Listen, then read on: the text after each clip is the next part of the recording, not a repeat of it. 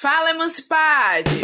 Vem cá, você já imaginou sua vida sem estresse? Como seria? Aposto que você se imaginou com bastante dinheiro, certo? E de certa forma, você não tá errada não, viu? Segundo a APA, Associação de Psicologia dos Estados Unidos, dinheiro, ou pelo menos a falta dele, é o principal motivo de estresse para a maioria das pessoas. E vamos combinar que dívida, nome no SPC e ligação com número desconhecido logo de manhã cedo não deixa ninguém com a saúde mental em dia. Eu sou Amanda Dias, consultora financeira, influenciadora digital, apresentadora desse podcast e além de preocupada com a minha saúde financeira, também faço terapia para cuidar da minha saúde mental. Se já tá difícil ter um dia de paz sendo mulher, preta e autônoma, trampando com consultoria financeira, imagine minha reputação se eu tiver dívida na rua. O que eu acho engraçado é que nos memes e nas redes sociais o pessoal tá sempre rindo, curtindo e bebendo, mas ao mesmo tempo tem a cara de pau de postar aquelas famigeradas frases. Tomara que o AJ não veja. Devendo luxando. Meu povo, Vamos combinar que antes de ostentar, você precisa ter sem dever, tá bom? Primeiras necessidades, depois os luxos. Eu sei que tem muitas brasileiras e brasileiros que, ao se sentirem frustrados, descontam isso justamente fazendo compras. E aí podem se enrolar. E aí começa o drama de estourar os limites de cartão de crédito e do cheque especial. Sabe aquela comprinha de algo que não era tão necessário, mas você fez mesmo assim porque o dia foi estressante? E aí você pensou: ah, eu mereço esse mimo, vai. Não que você não mereça. Inclusive, eu acho que você merece. Mas não seria melhor se mimar, se agradar, sem fazer uma dívida para isso? Dados do SPC mostram que pessoas endividadas costumam sofrer impactos emocionais por não conseguirem quitar os seus débitos. Além de tentar compensar o mal-estar com comprinhas a mais, tem muita gente que sofre de ansiedade, irritação, tristeza, desânimo, angústia e vergonha. Olha que barril. Muito pior que aquelas ligações de cobrança irritantes, a sensação de ter a dívida é um eterno lembrete negativo que afeta diretamente a nossa saúde mental. E essa saúde mental ruim vai nos atrapalhar justamente na missão de organizar a nossa vida financeira. Por isso que, além das contas, temos que cuidar das nossas cabecinhas. Arranjar tempo e dinheiro para ir ao psicólogo é super importante em todas as áreas da nossa vida. Ou seja, Dicas de Amandinha aqui. Organize suas finanças e faça terapia, viu? Fala. Fala. Fala. Fala. Fala, Emancipade!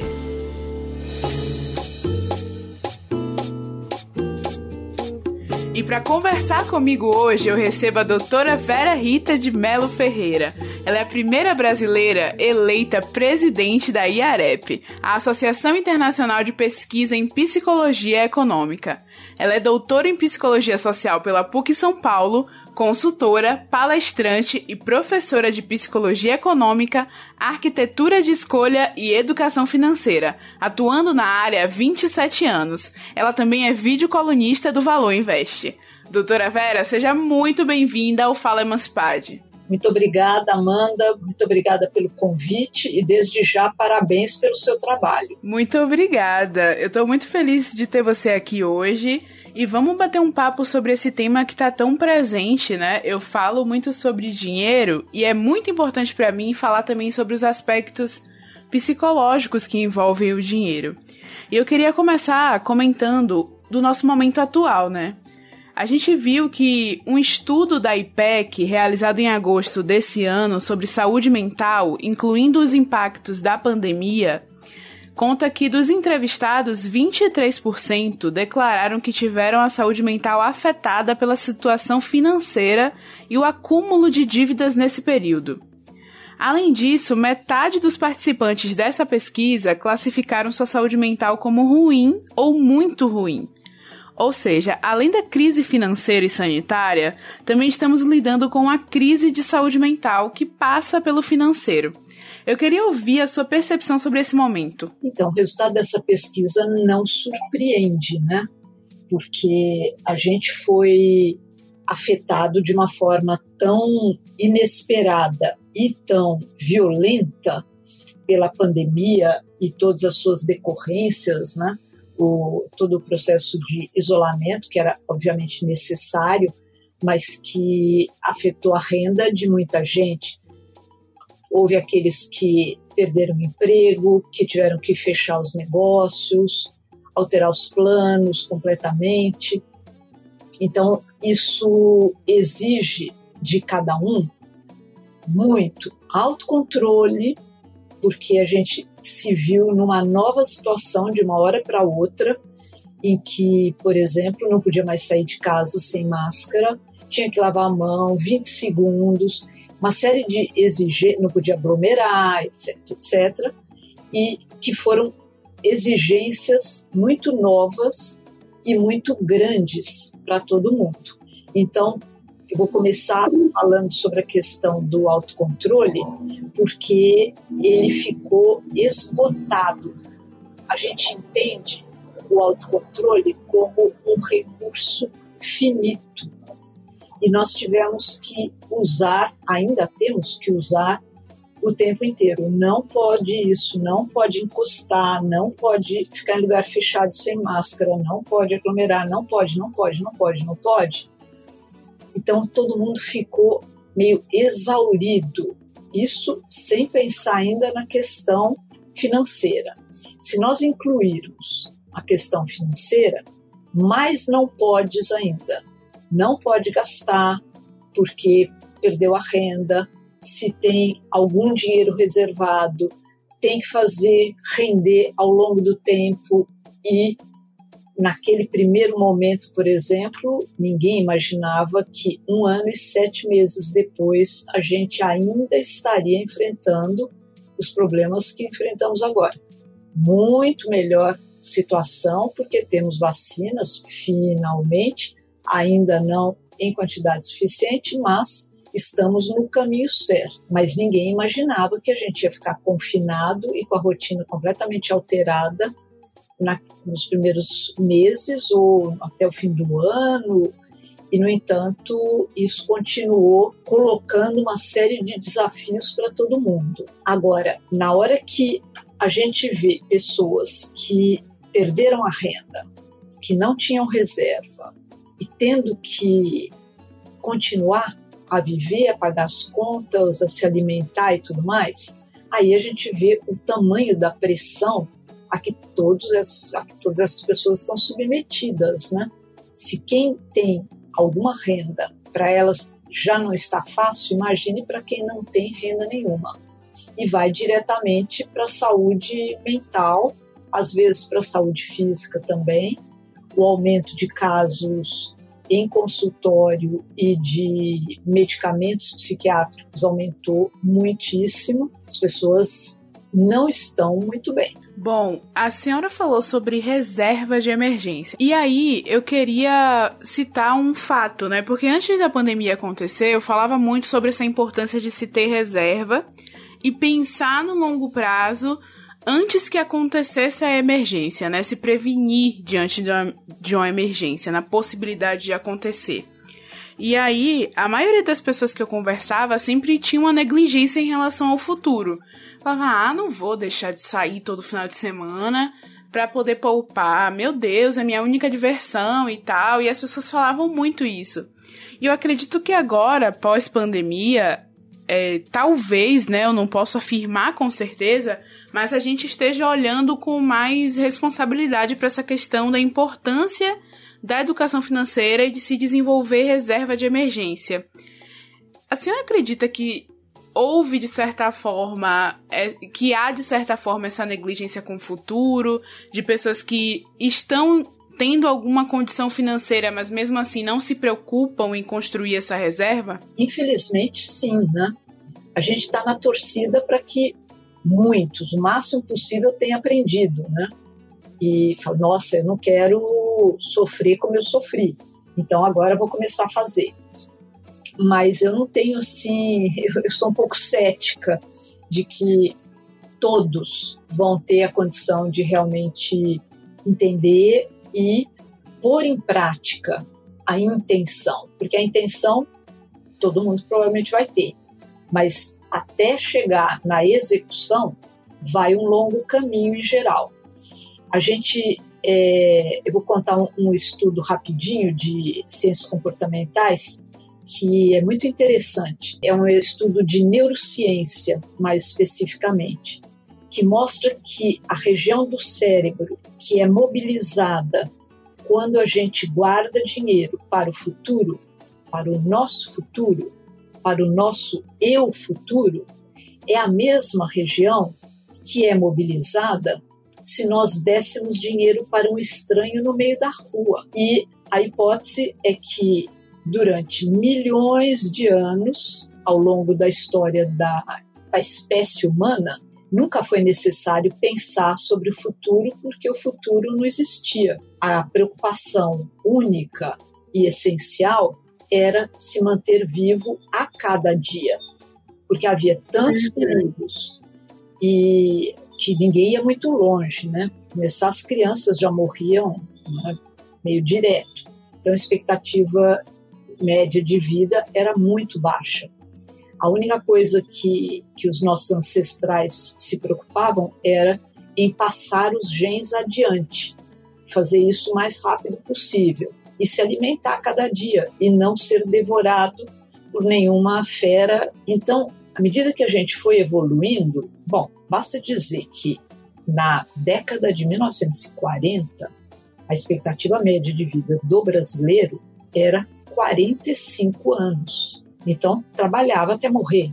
Não tinha que ter essa grande preocupação. Agora, a gente vive muito mais. Eu sempre conto que minha mãe foi até os 100 anos. A gente vê muitos centenários por aí. Mas a nossa mente não acompanhou essa evolução tecnológica tão rápida que permite essa longevidade em geral. Então, a gente continua se comportando de acordo com aquilo que nós chamamos de viés do presente, que é um olhar míope em que você só busca evitar chaturas e buscar gratificação de forma imediata, no já. A gente tem muita dificuldade de olhar lá para frente, como esse estudo mostrou, por exemplo. Então, uh, para guardar dinheiro, por exemplo, o que a gente sempre sugere é usar um instrumento dessa área de pesquisa mais ou menos recente chamada arquitetura de escolha, usar um nudge, que é a palavra em inglês para cutucão, para empurrãozinho que é, por exemplo, você guardar dinheiro de forma automática. Essa é a arma secreta para conseguir guardar dinheiro, porque se for depender das pessoas se organizarem, terem disciplina de guardar regularmente e tal, olha, boa sorte, viu? Nossa, que, que balde de água fria a senhora me deu agora, viu? Porque eu tô aqui pensando, meu Deus, a gente fala, dá curso, palestra, conteúdo o tempo todo para conscientizar as pessoas, mas percebo que é algo muito mais ancestral e tá acumulado um pouco, de certa forma, na, na nossa configuração psicológica há tanto tempo que quebrar isso não é algo simples. É, um outro aspecto é que muitas pessoas desenvolvem também esses distúrbios, como ansiedade, por exemplo. Elas têm um pensamento mais imediatista e acentuam comportamentos de compra. E também tem muitas pessoas que costumam fazer compras quando estão com problemas. Eu queria saber da senhora o que é que contribui para essa falsa sensação de que comprar diminui os problemas ou aplaca é, qualquer tipo de desconforto ou distúrbio psicológico. Todos nós estamos sempre em busca de tentar reduzir a tensão interna que nós sentimos. Então, ansiedade todo mundo sente de um jeito ou de outro, em diferentes graus, mas sempre está presente. A gente sempre tem uma sensação de falta, a gente sempre tem uma sensação de incompletude, uma inquietação, um anseio.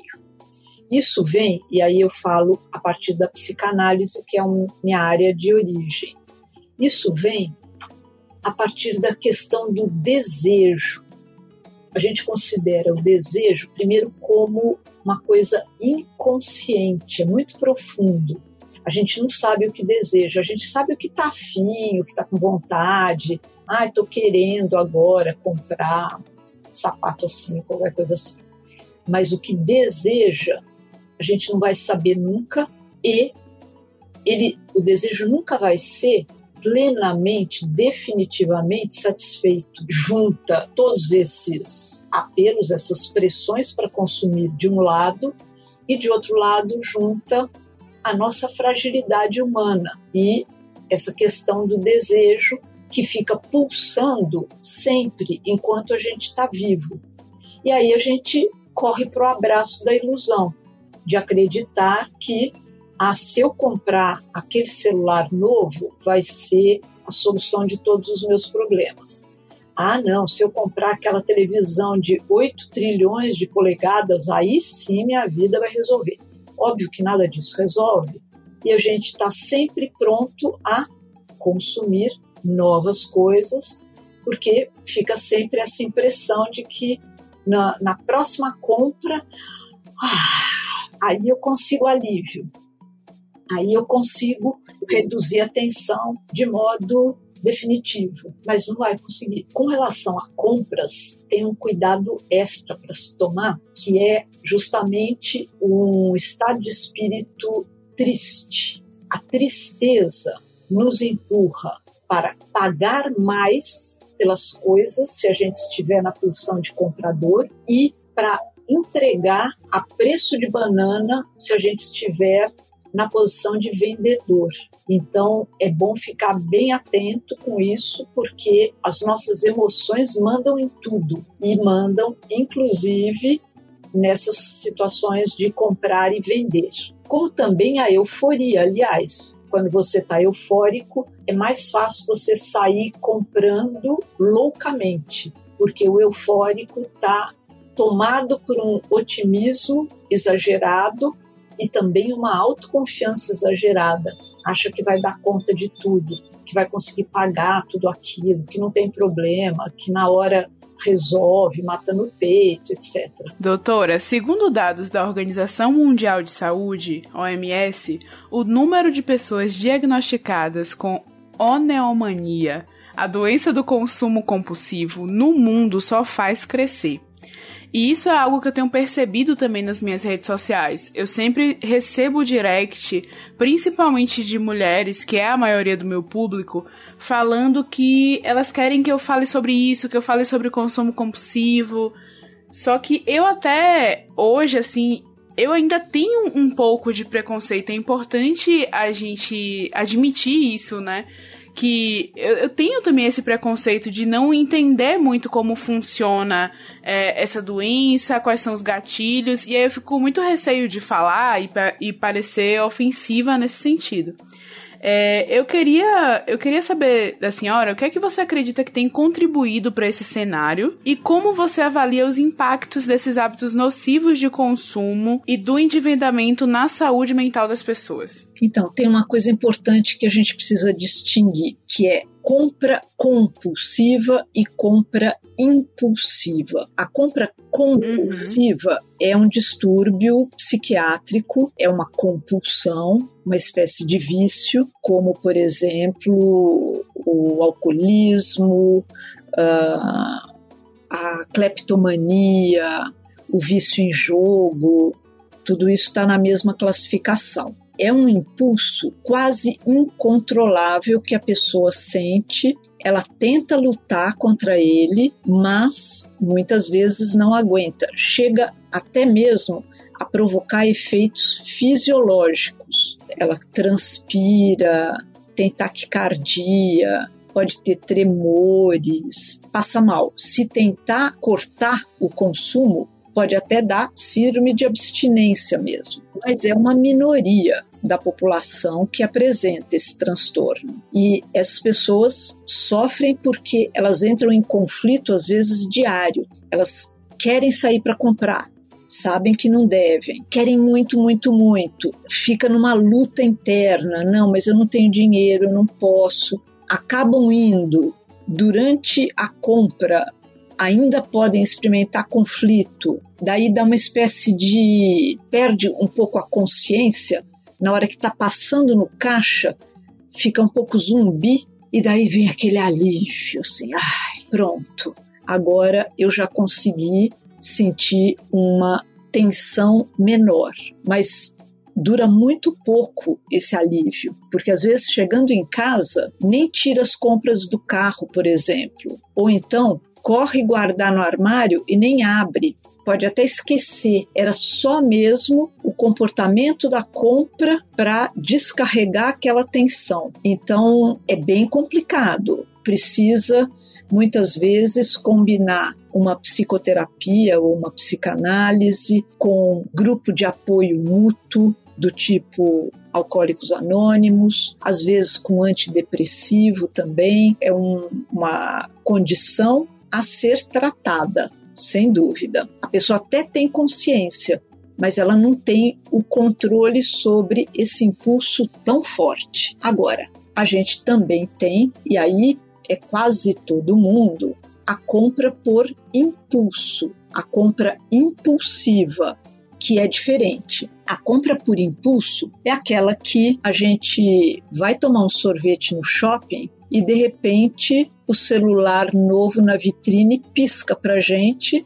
e a gente acha que nunca mais vai conseguir viver sem ele e tem que comprar. Principalmente se você estiver só com cartão de crédito, porque daí você separa um pouco aquilo que em inglês é chamado de the pain of pain, a dor do pagamento. Se você tem dinheiro uhum. vivo, você sente a dor de ir eliminando, né, se separando, perdendo, entre aspas, nota depois de nota, né? aquele monte de garoto azul indo embora, ou de lobo guará e tudo mais. Mas se você passa o cartão, você na hora não sente. Então pode muitas vezes se empolgar e gastar muito mais do que pode ou precisa. Agora, eu achei bem interessante saber essa diferenciação.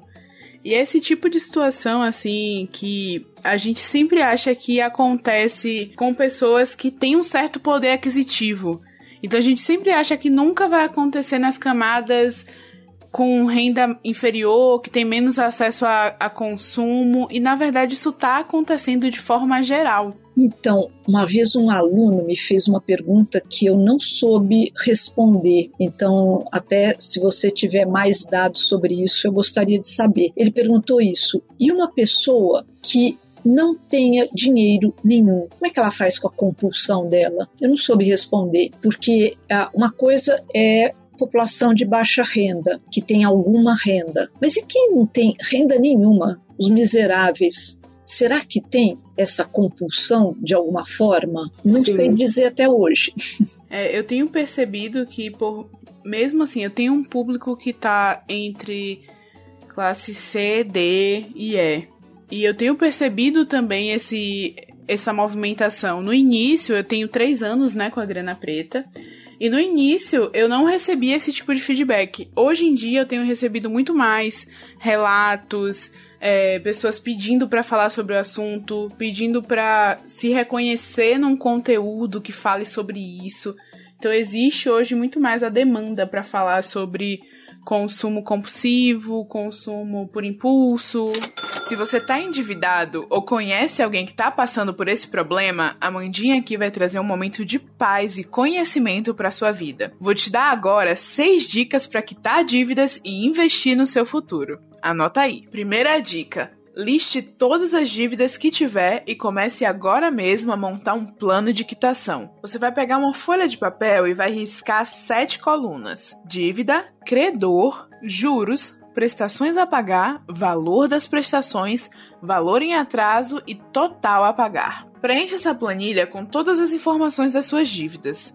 Na primeira coluna, você vai colocar se é cartão, consignado, cheque especial e etc. Na segunda coluna, você vai colocar quem é o credor, se é banco, operadora de cartão de crédito e por aí vai. Na terceira coluna, você vai colocar a quantidade de prestações e assim você vai preenchendo todas as colunas a seguir. Isso vai te ajudar a conhecer todas as suas dívidas e saber exatamente o tamanho do seu BO. Segunda dica: volte a sonhar. Eu sei que muitas vezes é difícil até dormir com tantas ligações e mensagens, lembrando que seu nome tá sujo. Mas não se afobe, porque não existe nome sujo. Quando você se endivida, seu nome vai para o serviço de proteção de crédito e fica lá por um tempo protegido. Essa situação é só momentânea, por isso eu afirmo se organize e vá pagando aos poucos. Também ajuda a concentrar suas energias em alguma outra meta que esteja além das dívidas, porque elas vão passar. Terceira dica: organize seu orçamento. Isso a gente já falou aqui várias vezes. Então, se você ainda não sabe como fazer, volta lá nos episódios anteriores e aproveita para maratonar o Fala Emancipade. Quarta dica: corte gastos desnecessários. Tudo que não for essencial deve ser cortado ou reduzido. Para não se desorganizar durante o processo de quitação, você precisa viver apenas com o seu custo essencial. São sacrifícios que você precisa fazer para evoluir, mas fica tranquila que se você seguir essas dicas, o processo vai ser bem rapidinho. Quinta dica: estabeleça um limite para quitar. Lembra aquela regra do 70-30 do orçamento? 70% da sua renda é para os custos presentes e 30% para as metas de futuro. Então, dessas metas futuras, a primeira delas deve ser quitar suas dívidas. Fique ligado, muitas vezes na ansiedade de quitar uma dívida, as pessoas acabam metendo os pés pelas mãos e se endividando ainda mais assumindo parcelas que elas não vão poder pagar. Então, não se deixe levar pela ansiedade, porque o próximo passo é justamente ficar cara a cara com seus credores e negociar. A sexta e última dica é para negociação. Agora que você já sabe quanto você pode pagar por mês, já pode ligar para a instituição financeira ou atender a ligação do telemarketing e negociar um acordo que caiba no seu bolso. E lembre-se, escolha quitar primeiro aquela dívida com maior taxa de juros, porque ela tem potencial de aumentar muito ao longo do tempo. Se ligue também nas dívidas de cartão de crédito, porque os juros são altos e rotativos. Ah, e se você está devendo para aquela vizinha que enche o saco e te cobra sempre que você passa, pague logo, porque além de ser muito constrangedor, talvez ela esteja precisando do dinheiro tanto quanto você. Pagar essa dívida vai te dar um gás que você nem imagina. Olha só como eu tô sendo bacana. Tô aqui me colocando à sua disposição para ouvir sua história, trocar ideias e te dar conselhos financeiros nesse espaço que é nosso. Agora você também precisa fazer a sua parte e não me deixar falando sozinha, né? Fala comigo no WhatsApp pelo número 71999141970. Tô te esperando. Bom, e pensando nesse comportamento que a senhora citou, que ainda não é um distúrbio, focado mesmo assim no comportamento de impulso, o que as pessoas podem fazer para evitar que as dívidas dessas compras tragam prejuízo à saúde? E como perceber que o endividamento em relação a essas dívidas por impulso já está passando dos limites e que chegou o momento de buscar ajuda profissional? A primeira coisa não é tão fácil, embora seja razoavelmente simples que é manter um orçamento regularmente. Então, tem um monte de planilha, ou então você pode anotar no caderninho, no celular, do jeito que for mais fácil. Pode começar com pedindo na instituição financeira para ter aquele, aquele SMS que te é enviado a cada compra. Depois você só faz a soma. Isso para quem usa o cartão. Agora, o ideal é quando está muito no vermelho, está muito enforcado, deixa o cartão em casa. Aquilo que eu falei agora há pouco. Usar o cartão acaba aumentando o seu gasto você não sente. A gente tem um, um, fenômeno que é chamado de contabilidade mental, que faz com que a gente se relacione com o dinheiro, entre outras coisas, de forma estanque. Então é a velha história de parcelinha que cabe no bolso. Uhum. Cabe no bolso por quê? Como? Porque você não faz a conta total de todas as parcelinhas que você está colecionando. Você acha que, por exemplo, você ganha 3 mil reais e já começa errado, porque muitas vezes está olhando para o bruto mas na sua mão mesmo você vai acabar recebendo dois e pouco. Mas faz já um orçamento na cabeça como se fosse 3 mil. Ah, então uma parcelinha de 300 até dá, já foi aí mais de 10% de verdade, né, em cima do líquido. E no outro dia, uma parcelinha de 80, ah, até dá, porque outra vez você está se relacionando com os 3 mil que nunca vão existir, diga-se de passagem, porque é o bruto. Então, a primeira coisa, se as pessoas conseguissem ter essa disciplina, é tirar um, um, uma foto da sua vida financeira naquele momento. Quanto que eu ganho? Quanto que eu gasto? Tudo de verdade, de preferência. Mas tudo isso não é muito simples. Agora, se a pessoa está endividada, aí vale a pena procurar o PROCON da cidade, do estado, a defensoria pública, a algum tipo de poder público que ajude a orientar e, inclusive, defender os seus direitos junto aos credores por meio de negociação coletiva, por exemplo, reestruturação da dívida, mantendo um, um padrão de vida viável para o consumidor. Não pode entregar tudo que ele ganha para pagar as dívidas. Sem contar que a gente tem o jujuzão no Brasil, né? Que são os juros absurdos, né, que a gente tem. Agora foi para 20% ao mês em alguns casos. Nenhum país do mundo tem uma situação como essa. Então, rapidamente, tudo isso vira bola de neve. Então, a primeira coisa é ficar atento desde o início, porque em três meses você pode perder o controle completamente. E a senhora falou uma coisa aí bem importante que eu vivo dizendo que é não fazer contas de cabeça. É muito importante a pessoa pegar um papel. Eu gosto muito do papel, da ferramenta do papel, porque as pessoas acham que vai ter um aplicativo milagroso que vai conseguir ajudar, que vai ter uma planilha milagrosa. Não.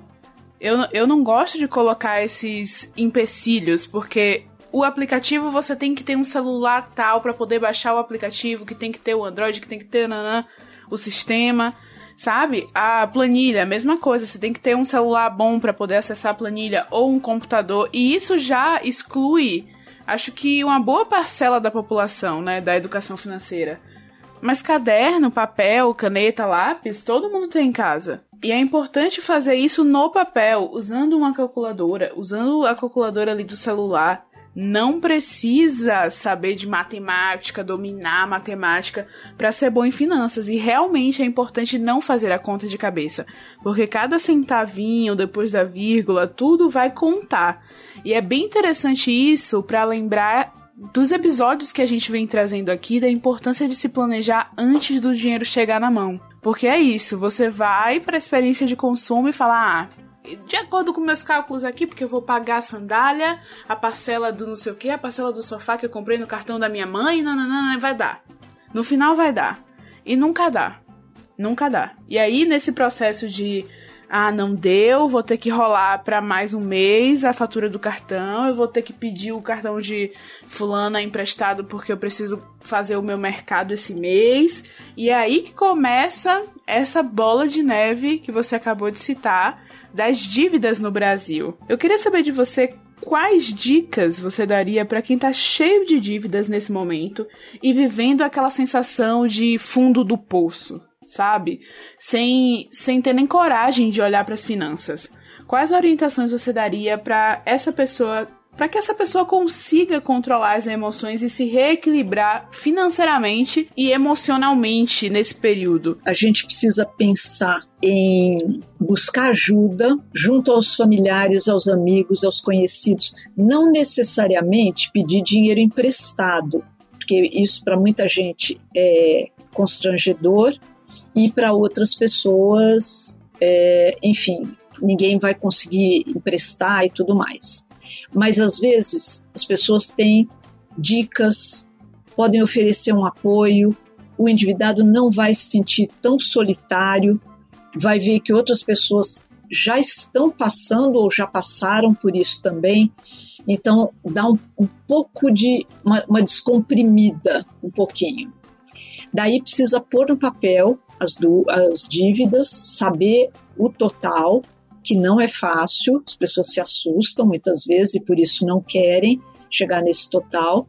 Como eu falei, procurar órgãos públicos que possam oferecer esse apoio, que muitas vezes tem desde um, uma orientação, uma consultoria financeira, até levar isso para alguma tentativa de solução fora do tribunal. Às vezes tem que ir para o tribunal também, dependendo do volume. Se permitir alguns pequenos gastos, quer dizer, na hora que põe no papel, X vai ter que ir para pagar dívida, Y para as despesas gerais. E esse pequenininho aqui é para eu fazer o que eu quiser. Pode ser 10 reais, pode ser 20, pode ser 50 na semana, no mês, o que for possível. Porque senão a gente corre o risco de entrar naqueles tipos de dieta muito rígidas, que acontece o quê? A pessoa consegue ficar um mês e meio sem pôr uma suquinha na boca, nossa senhora. Daí vai numa festa de aniversário, é o bolo de chocolate que pisca para ela, ela cai de boca e desanima completamente e nunca mais vai fazer dieta. Então, se de vez em quando ela puder comer lá o chocolatinho, o doce que ela gosta, ela talvez consiga ter fôlego para manter a disciplina a médio e longo prazo, porque é isso que vai precisar. E também procurar, às vezes, por exemplo, tem uma associação Planejar aqui no Brasil, que tem os planejadores financeiros pessoais certificados. Vários deles trabalham como voluntários junto à população de baixa renda. Então, dá uma procurada na cidade. Agora tem, inclusive, atendimento online também, porque muitas vezes a pessoa não tem cabeça mais para pensar nisso e pode acabar tomando decisões que não sejam favoráveis para ela. Às vezes vai se aconselhar com pessoas que não ou não sabem ou têm conflito de interesse, né? Então precisa de um olhar mais isento. E na hora que consegue organizar, você estava falando a coisa do papel. Eu também sou fã de papel. Confesso aqui publicamente, nunca na minha vida eu baixei uma planilha. Nossa, por favor, ó, psicóloga, educadora financeira, me validando aqui, porque eu também sou assim. Eu prefiro mil vezes o papel. Eu posso até falar pior ainda, né? eu, eu nem, nem faço o orçamento regularmente, porque eu tenho uma regra única para mim, funciona para mim, que é não gastar mais do que eu ganho. E pronto. É com isso que eu me viro na vida e guardar tudo que eu consigo. Então, e eu nunca, nunca me endividei, felizmente, e também porque eu não tenho assim objetos de desejo muito caros, também ainda bem. Né? De vez em quando pode acontecer, mas regularmente não. Eu vivo com alguma simplicidade, então, então daí cabe no orçamento. E eu não preciso de planilha, eu sou bem analógica nesse sentido. Né? Então, muitas vezes, a pessoa é, nem consegue pôr no papel, onde for, esse total de dívidas, mas ela vai precisar se organizar para ver por mês quanto que eu vou ter livre para mim, depois de pagar as dívidas, depois, depois, depois. E de preferência, isso aqui é um assunto polêmico, mas alguns outros educadores financeiros e eu me incluo, acreditamos que quem está endividado também pode tentar guardar dinheiro ao mesmo tempo. Olha que ousado, né? Mas pelo menos a pessoa sentir que ela tá lá suando para ganhar aquele dinheiro e não tá indo tudo, tudo, tudo para a mão dos credores e para pagar as contas, que um pouco tá indo para ela. Ela tá conseguindo se beneficiar um pouquinho daquele esforço todo que ela está fazendo. E isso, a melhor forma é automaticamente, porque senão se ficar. Aliás, tem outro jeito também, que eu também sou fã, olha só.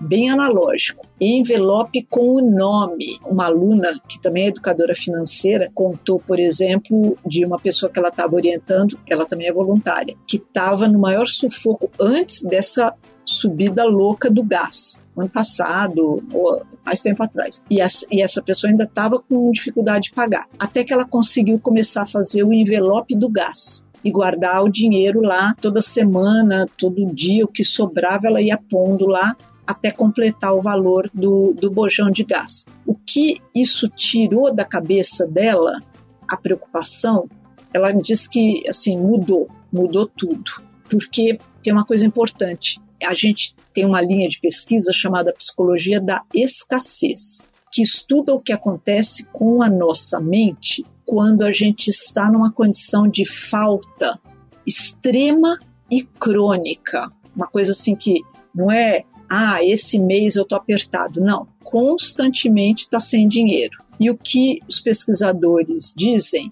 é que no lugar da gente dizer, como muita gente por aí pensa, ah, só é pobre porque quer, ou é pobre porque é burro, enfim, essas baboseiras todas. Ao contrário, o que eles mostram é que essa preocupação constante exerce uma pressão tão grande sobre a mente que é como se a pessoa entrasse no que eles chamam de túnel da escassez. E a pessoa não consegue enxergar mais nada a não ser como eu vou comprar o almoço de amanhã, como eu vou pagar a conta Sim. de luz, como eu vou pagar os créditos do celular, etc, etc, etc. Com isso, ela pode até chegar a perder pontos do QI.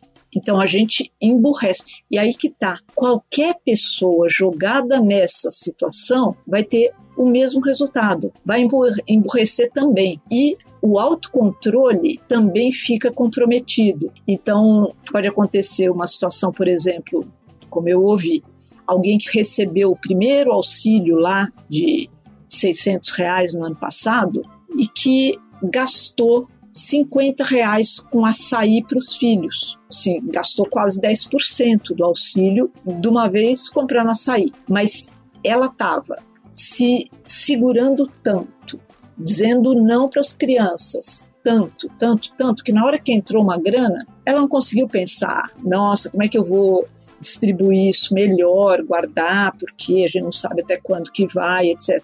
Não, ela foi lá e ah, deixa eu dar Sim. uma alegria para as crianças. Nesse universo de educação financeira, parece que quanto mais agressivo e com falta de empatia é o educador financeiro, parece que mais ele viraliza na internet. E isso é bem é bem complicado. Nossa, é que a pessoa quando está na mentalidade de escassez, ela consegue virar uma malabarista incrível, porque sabe onde tem mais barato, em qual mercado tem isso, aquilo. Ela faz render o dinheiro Sim. de um jeito que quem é classe média não consegue fazer. Ela vira uma expert em fazer render o dinheirinho que é tão curto. Mas quando entra uma grana maior, ela sai da mentalidade da escassez e entra na mentalidade da abundância. Só que é curtíssimo prazo. Mas daí ela não está mais otimizando aquele dinheiro. Aí ela está metendo louco, porque o autocontrole dela já está exaurido. Ela gasta Sim. o autocontrole o tempo inteiro. Eu tenho 10 reais que, que eu vou fazer? Vou comprar esse salgado que eu estou morrendo de fome? Não, eu preciso para juntar para pagar a conta de água. Não, mas e se eu usasse para pegar a condição? Não, eu vou a pé porque eu não tenho esse dinheiro, eu tenho que juntar para comprar caderno para o moleque. Não, é, é um inferno, né? Vive uma situação extremamente exigente que qualquer um de nós de classe média não sobreviveria mais do que um ou dois dias, diga-se de passagem. Então, são pessoas que são especialistas uhum. em fazer das tripas coração. Mas isso cobra um preço, né?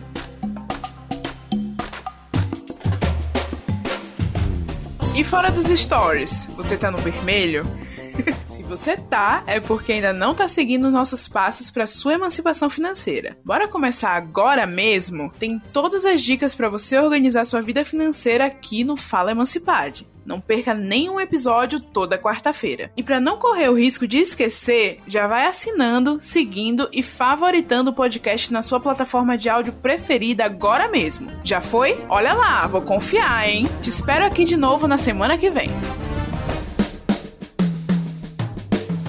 Eu ficaria aqui horas conversando com você, mas a gente vai fechar essa entrevista aqui depois dessa fala que vai vai deixar muita gente pensando e vai fazer várias fichas caírem. Bom, e para fechar com chave de ouro, eu queria que você deixasse as suas redes sociais pra gente poder te encontrar, te seguir.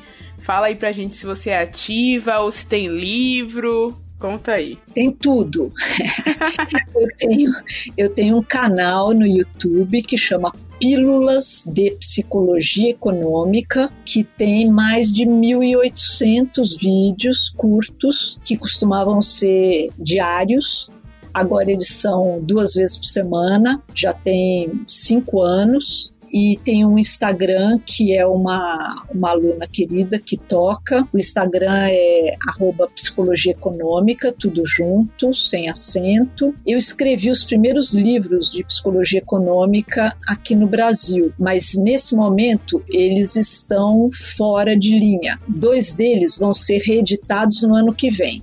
Um é decisões econômicas. Você já parou para pensar que eles vão ser reeditados pela Alta Books e o outro que vai ser reeditado é A Cabeça do Investidor. Mas eu tenho e tenho um livro técnico que está fora mesmo, que é Psicologia Econômica, Estudo do Comportamento Econômico e da Tomada de Decisão. Mas eu tenho um audiobook que no começo da pandemia, essa minha aluna, a Cristiana Dias Batista, ela propôs vamos oferecer alguma coisa para a população. Teve uma ideia ótima. E eu gravei, regravei o audiobook em capítulos e ela faz grupos de WhatsApp para as pessoas que querem receber dia a dia gratuitamente. Então, o contato dela é cris contato arroba vérticepsi, tudo junto,